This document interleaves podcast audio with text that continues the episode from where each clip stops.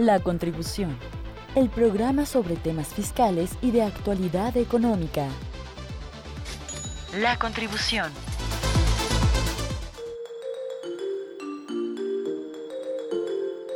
Buenas tardes, bienvenidos a La Contribución. Este, quien les habla, es el maestro en impuestos Marcos Castillo Medina, que los saluda desde, desde esta emisión. La Contribución es un programa de actualidad fiscal y económica donde retomaremos las noticias y acontecimientos más relevantes en términos fiscales o tributarios. Y con la ayuda de uno o varios expertos en la materia, te diremos cómo es que te afectan los impuestos y los cambios fiscales. Aprovecho para agradecer a Radio UAA por la confianza en este proyecto, al Centro de Ciencias Económicas y Administrativas y también al Departamento de Contaduría por el apoyo en este esfuerzo. Nuestro tema de hoy se titula El contribuyente, el SAT y el síndico. Y es que en días pasados, precisamente el 23 de septiembre del 2020, en la conferencia de prensa matutina del gobierno federal, se recibió la visita de Raquel, Raquel Buenrostro, quien es titular del SAT, para hablar del presupuesto de egresos que en palabras del Ejecutivo Federal lo nombró como el presupuesto que se integra con las contribuciones de todos. La titular del SAT dijo que a pesar de la pandemia, de enero a agosto del, 20, del 2020, los ingresos tributarios fueron de 2.262.508 millones de pesos. Una palabra, una cantidad, perdón, que me resulta inclusive difícil de leer y de pronunciar, como lo pueden ver. Y en relación con el mismo periodo en 2019, la cifra fue superior en 59.880 millones de pesos en términos porcentuales es un 2.7% más. Para México, que ha sido un país donde los ingresos petroleros habían sido los ingresos preponderantes en las arcas de la federación, es sumamente destacable que en años de cambios, como ha sido este 2020, de crisis sanitaria y financiera, las personas físicas y morales han contribuido más que el año pasado. Acompáñenos en este programa, con nuestra invitada hablaremos sobre quiénes son los contribuyentes, quiénes son las autoridades fiscales y sobre todo quién es la figura del síndico. Nuestra invitada el día de hoy es la contadora público y maestra en fiscal Virginia Guzmán Díaz de León, experta en materia fiscal con mucha experiencia, decana del Centro de Ciencias Económicas y Administrativas y síndico de la Universidad Autónoma de Aguascalientes ante el PAS. Y ahora, pues también madrina de este programa. Maestra, ¿cómo estás? Qué gusto que nos acompañe. Hola, ¿qué tal? Muy buenas tardes a todos. Pues muy contenta de poder acompañar en este primer programa, en la primera edición de, del programa La Contribución. Esperemos que sea un programa de mucho agrado para todo el público. Muchísimas gracias, maestra, que nos acompaña. ¿Te parece si iniciamos con eh, una pregunta? ¿Quiénes son los contribuyentes? Eh, ¿Por qué contribuyen y qué es lo que contribuyen? Claro que sí, bueno, pues todos sabemos que como parte eh, ciudadanos, parte importante de un estado, de un municipio y obviamente de un país, tenemos la responsabilidad de contribuir con ellos al gasto público. Precisamente de ahí viene el nombre de contribuyente, porque todos aportamos, todos contribuimos. Eh, obviamente esta parte viene desde un mandato constitucional donde dice que todos los mexicanos tenemos la, la obligación de contribuir. Eh, nuestro Estado, a través de, de la facultad que tiene para poder satisfacer las necesidades de todos los ciudadanos, pues requiere de obtener ingresos y esos ingresos los obtiene precisamente a través de las contribuciones que ellos aportan. Y, y es que, bueno, somos un país, según el INEGI, somos un país de 126 millones de habitantes pero no quiere decir que todos seamos seamos contribuyentes o, sí. Eh, bueno, no, obviamente primeramente son la población que es económicamente activa, aquellos que de acuerdo a nuestras disposiciones tienen pues la percepción de algún ingreso, ¿no? Eh, obviamente sabemos que cuando nosotros cubrimos o tenemos el ingreso, tenemos la obligación de una partecita aportarla precisamente al Estado para que él a través del gasto público pueda satisfacer las necesidades de sus ciudadanos. Pero eh, también pues tenemos la situación de que hay personas que, que por alguna situación no tienen empleo en el momento, no tienen alguna actividad económica y aunque sean económicamente activos, ellos en ese momento no tienen la forma de poder contribuir. Y por otro lado, pues también tenemos la situación de, de la economía informal, eh, que son personas que tienen ingresos, pero al estar en la informalidad, pues no hacen una aportación eh, como corresponde. Sí, porque en, en cifras de, del padrón de contribuyentes inscritos hasta el 20 de junio que publica el Servicio de Administración Tributaria en su portal, reporta que hay 78 millones, este, aproximadamente 78 millones de contribuyentes activos. Podríamos interpretar que estos 78 millones son los que contribuyen para los gastos públicos de 120 millones, pero esto sí llega a ser justo, son las son proporcionales las contribuciones. Bueno, eh, obviamente nuestra Constitución siempre busca que exista una proporcionalidad. Eh, quizá, quizá pensemos que el gasto del país se encuentra solamente sobre una parte de la población. Eh, obviamente nuestra población está considerado los niños, quienes todavía pues no tienen em, económicamente activo, ¿verdad?, para poder aportar. Y también a veces en, en algunas familias, por ejemplo, solamente aporta uno de los cónyuges. Entonces, no obstante que somos 120 millones de mexicanos, pues no todos somos económicamente activos y aparte no tenemos la situación o la condición para en ese momento ser sujetos de una contribución, sin tomar en cuenta también que hay quizás algunos contribuyentes que están suspendidos por alguna situación en su actividad e incluso que aquellos tienen alguna situación fiscal especial y caen en una situación de cancelación, ¿no? Sí, sí, porque como lo comentas, maestra, suspendidos, según este mismo reporte, son 7 siete, millones y cancelados un poco más de un millón de, contribuyentes.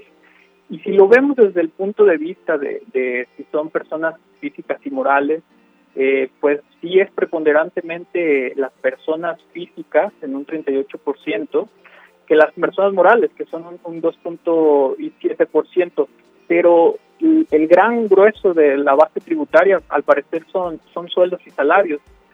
¿Ellos cómo, ellos cómo tributan?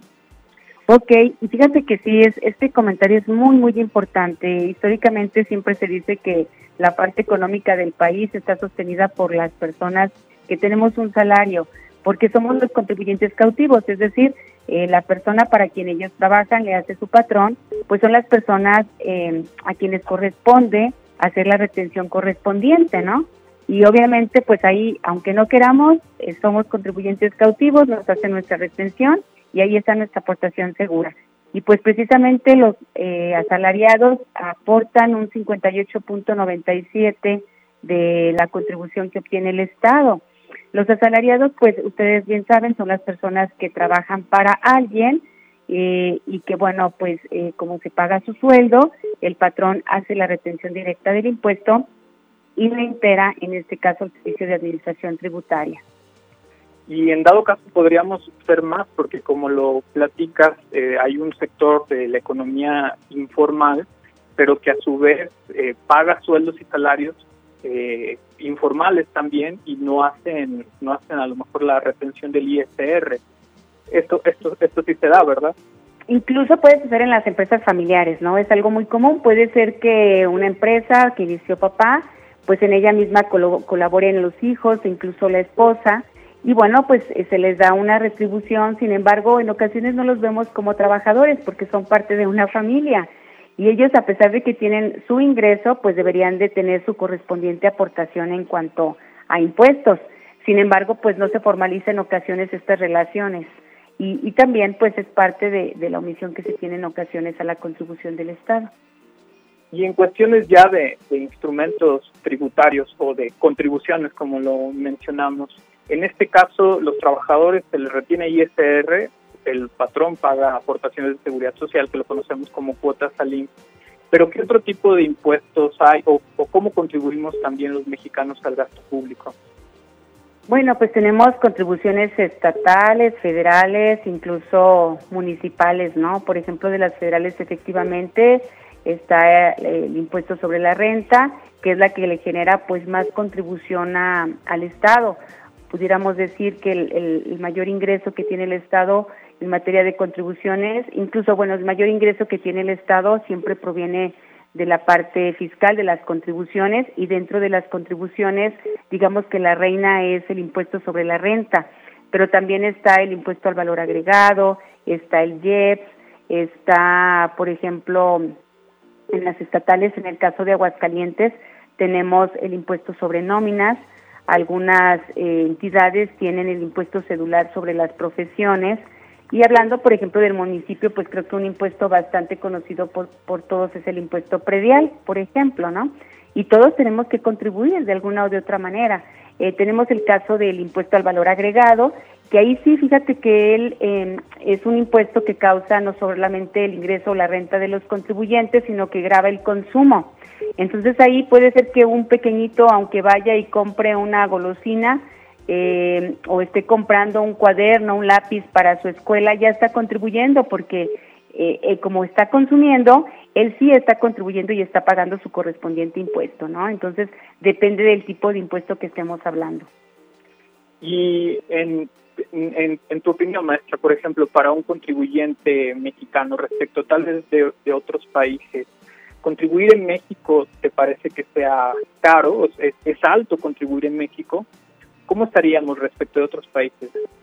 Bueno, como integrantes de la OCDE, ustedes saben que ya México desde hace algunos años eh, es parte de este organismo de la, de la Organización para la Cooperación y Desarrollo Económico. Ellos han hecho algunos estudios durante varios años. El primero nos lo hicieron en 1997 y ellos consideraron que nuestros niveles de recaudación en el país pues no eran lo suficiente para poder sufragar el gasto público que tenía nuestro nuestro nuestro país. Es de ahí que por eso pues había niveles de endeudamiento bastante elevados. Y se han ido haciendo reestructuras de acuerdo a, las recomendaciones que nos hace esta organización.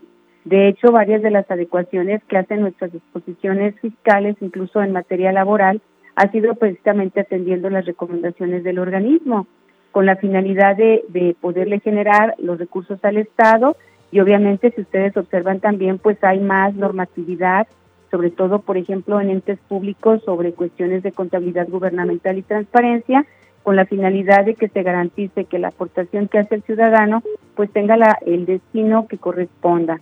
Y pues esto ha hecho eh, que sí los niveles de recaudación en el país se, se han incrementado incluso hemos visto pues políticas tributarias distintas en cuestiones de fiscalización, donde pues ahora, si bien es cierto, la autoridad nos ha proporcionado también un mayor número de herramientas para el mejor cumplimiento de nuestra obligación fiscal, ha simplificado muchos de los procesos con la finalidad de que sea pues mucho más fácil poder cumplir y poder pagar en tiempo y forma y pues de esta manera también eh, sus niveles de recaudación mejoren. Y pues hay países, por ejemplo, que los impuestos indirectos los tienen eh, más elevados, se van ellos por los impuestos indirectos, puesto que graban el consumo y consideran que las personas que tienen pues una mayor capacidad económica puedan contribuir al consumir y el impuesto sobre la renta, ¿verdad? Eh, pues tiene algunas desgrabaciones o algunos em, eh, exenciones en el sentido de reconocer, por ejemplo, conceptos como el mínimo vital, en el cual se reconoce que las personas físicas tenemos la necesidad pues de vivir, de alimentarnos, de vestir, de educación y hacen una desgrabación al impuesto que se tiene a la base que se tiene que cumplir. Nuestro país ha tenido eh, pues ya parte de, de esta cultura, lo reconocemos por ejemplo en las deducciones personales de las, salga la redundancia, de las personas físicas, que nuestra declaración anual pues podemos hacer uso de, de estas disposiciones donde nos reconoce la necesidad del gasto médico, del dental, hospitalario, nutriólogo, psicólogo, aportaciones a nuestro retiro, eh, por ejemplo, las colegiaturas, que también es un estímulo fiscal que se reconoce en nuestra declaración anual, ¿verdad? Y de esta manera, bueno, pues nos permite de alguna manera eh, mejorar un poquito también eh, el nivel de vida de las personas físicas. Maestra, vamos a ir a un corte institucional, mm, regresamos y al regreso te quiero preguntar quién es la autoridad fiscal y me adelanto, ¿le tenemos que tener miedo al SAT? Volvemos. Claro que sí. Aquí con la maestra Virginia Guzmán Díaz de León, síndico de la U ante el SAT en la contribución. En un momento continuamos. La contribución. 94.5 Radio Universidad. Proyección de la voz universitaria. Ya me tengo que ir a trabajar. Pero hija, no podemos salir. Podemos hacerlo solo si es indispensable y tomando las medidas preventivas necesarias. Tengo desinfectante en mi bolsa y en mi trabajo nos dieron caretas y cubrebocas. Instalaron gel antibacterial y además adecuaron los espacios comunes para evitar las aglomeraciones. Y debemos estar a metro y medio de las personas. Así evitamos el riesgo de contagio. Pero tú sí te quedas en casa, ¿eh? Mm, bueno, pero cuídate mucho. Ah, oye, Mande. eh, también a medio metro de todos los muchachos, ¿eh? Ay, papá. Poco a poco hemos ido volviendo a la normalidad en la medida de lo posible. Recuerda, si me cuido yo, nos cuidamos todos. Teléfonos 910 74 55 y 910 74 59. Radio Universidad. Radio UAA presenta Minuto de Alimentación Saludable. Hoy te daremos algunos consejos prácticos para mantener una alimentación saludable. Frutas, verduras y hortalizas. Comer al menos 400 gramos o 5 porciones de frutas y verduras al día reduce el riesgo de desarrollar enfermedades no transmisibles y ayuda a garantizar una ingesta diaria suficiente de fibra dietética. Comer al menos 400 gramos o 5 porciones de frutas y verduras al día reduce el riesgo de desarrollar enfermedades no transmisibles y ayuda a garantizar una ingesta diaria suficiente de fibra dietética. Para mejorar el consumo de frutas y verduras es recomendable incluir verduras en todas las comidas, como tentapiés comer frutas frescas y verduras crudas. Incluso te puedes basar en la variedad de colores. Teléfonos 910 74 55 y 910 74 59. Radio Universidad. Ya estamos de vuelta. La contribución.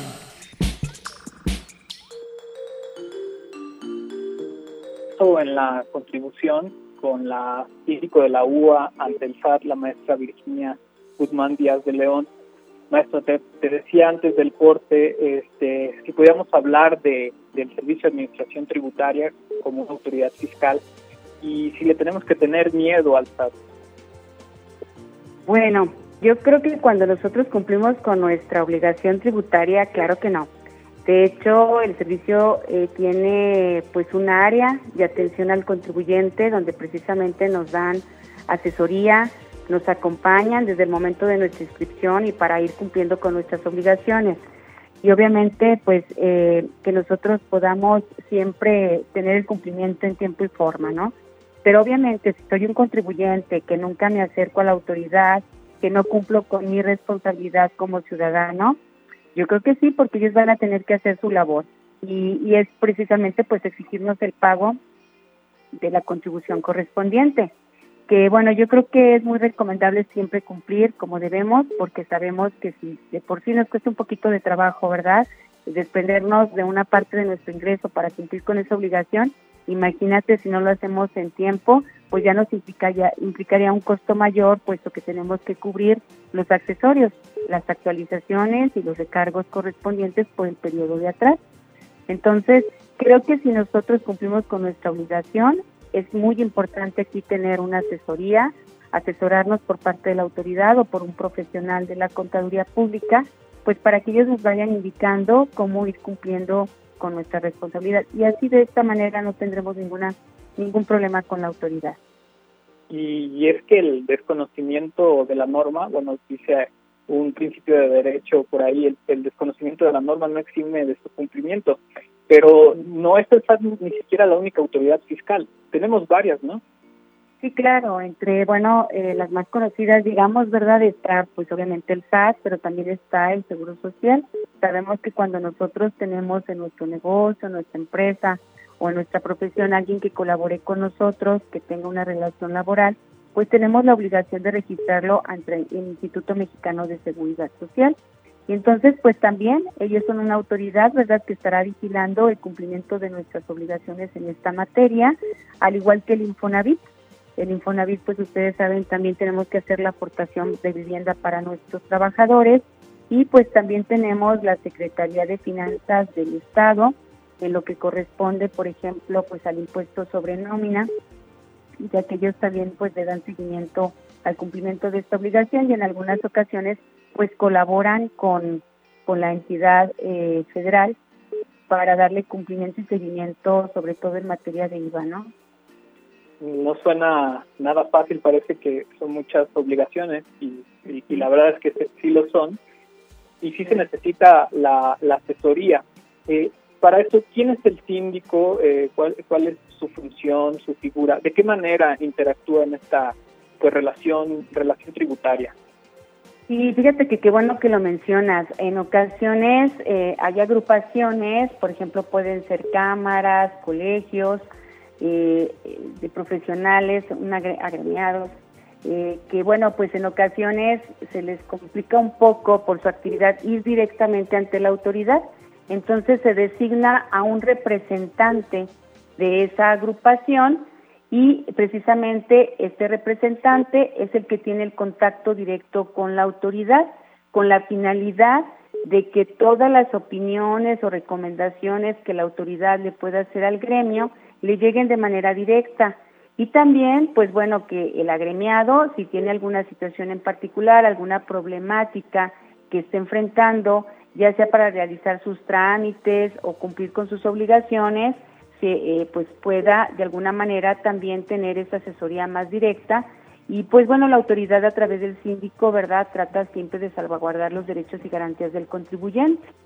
Entonces esto facilita pues bastante la relación entre la autoridad y los contribuyentes para que esto les puedan hacer sus planteamientos sus sugerencias para incluso mejorar o simplificar procedimientos al hacer algún trámite ante la propia autoridad tributaria solicitar alguna modificación o aclarar alguna duda en cuanto a la interpretación de alguna disposición fiscal. Sabemos que a veces entender una disposición fiscal no es sencillo y pues bueno, hacerle alguna propuesta, alguna aclaración que se requiera por parte de, los agremiados a la autoridad, pues siempre facilita que el cumplimiento pues sea mucho mejor, ¿no? Y eh, la universidad puede ofrecer esta asesoría a, las personas que lo puedan requerir a través de la figura del síndico o también hay otras figuras en la universidad que pueden asesorar? Ok, bueno, en este caso la figura del síndico universitario atiende directamente a los universitarios. El, el síndico universitario es designado por la institución para atender a todos los que son parte de la institución. Y, pero obviamente también nuestra institución tiene un despacho fiscal que está abierto a todo público. Y, y, este despacho fiscal pues les puede brindar la asesoría que cualquier contribuyente que se encuentre en la entidad pues puede acudir y solicitar esta asesoría de una manera directa. Y por otro lado, la misma autoridad brinda brinda asesoría. Digo, tenemos, podemos acercarnos con la autoridad a, a que nos apoyen o, o preferentemente no. Sí, claro. Eh, de hecho, la autoridad, bueno, pues tiene varios medios, ¿no? Eh, comentaba yo ahorita, podemos acudir, directamente a sus instalaciones a través del servicio eh, de atención al contribuyente y ahí directamente nos atienden, nos dan la asesoría que necesitemos. Tiene también implementados algunas herramientas digitales, tienen un chat a través del cual podemos plantear nuestras preguntas o incluso podemos hacer, utilizar la formalidad, ¿verdad? Ya cuando queremos hacer eh, pues una consulta mucho más directa. Se puede hacer la consulta a través de, del procedimiento que nos establece el Código Fiscal de la Federación y también somos atendidos. Pero obviamente, pues el síndico, en el caso de la universidad, pues es el contacto directo, ¿no? Se acercan con el síndico, ahí le hacen su planteamiento o la situación que se está viviendo de manera particular y regularmente pues el síndico tiene sus reuniones con, con la autoridad en el cual pues acudimos y los planteamientos o las inquietudes que, existen por parte de nuestros, nuestros agremiados las externamos y, y hay eh, posiciones en las que se pueden resolver de manera inmediata, otras que no, que se requieren un poquito más de, de análisis y obviamente pues ya la autoridad nos indica en el momento en que nos, nos hace la respuesta y también hay un, un, un chat en el cual podemos nosotros hacer planteamientos directos a la autoridad como síndicos. Maestra, pues se nos acaba, se nos ha acabado el tiempo. Muchas gracias por estar aquí con nosotros. Eh, te agradecemos pues bastante este, que estés aquí y pues que seas la madrina de nuestro programa. Pues es todo un honor poder compartir con ustedes este espacio. Muchísimas felicidades al Departamento de Contaduría y, y a, a la universidad que da esta oportunidad. Y pues esperemos estarnos escuchando cada semanita. Muchas gracias. La maestra Virginia Guzmán Díaz de León, síndico de la Universidad Autónoma de Aguascalientes Santa Estad, que nos ha hecho el honor de estar aquí en la contribución, gracias a ella. Gracias a Ale de los Ríos, que nos apoya en la operación de los controles, de los controles y sobre todo gracias a usted por escucharnos. Nos saludamos el próximo jueves a la una de la tarde. Bueno.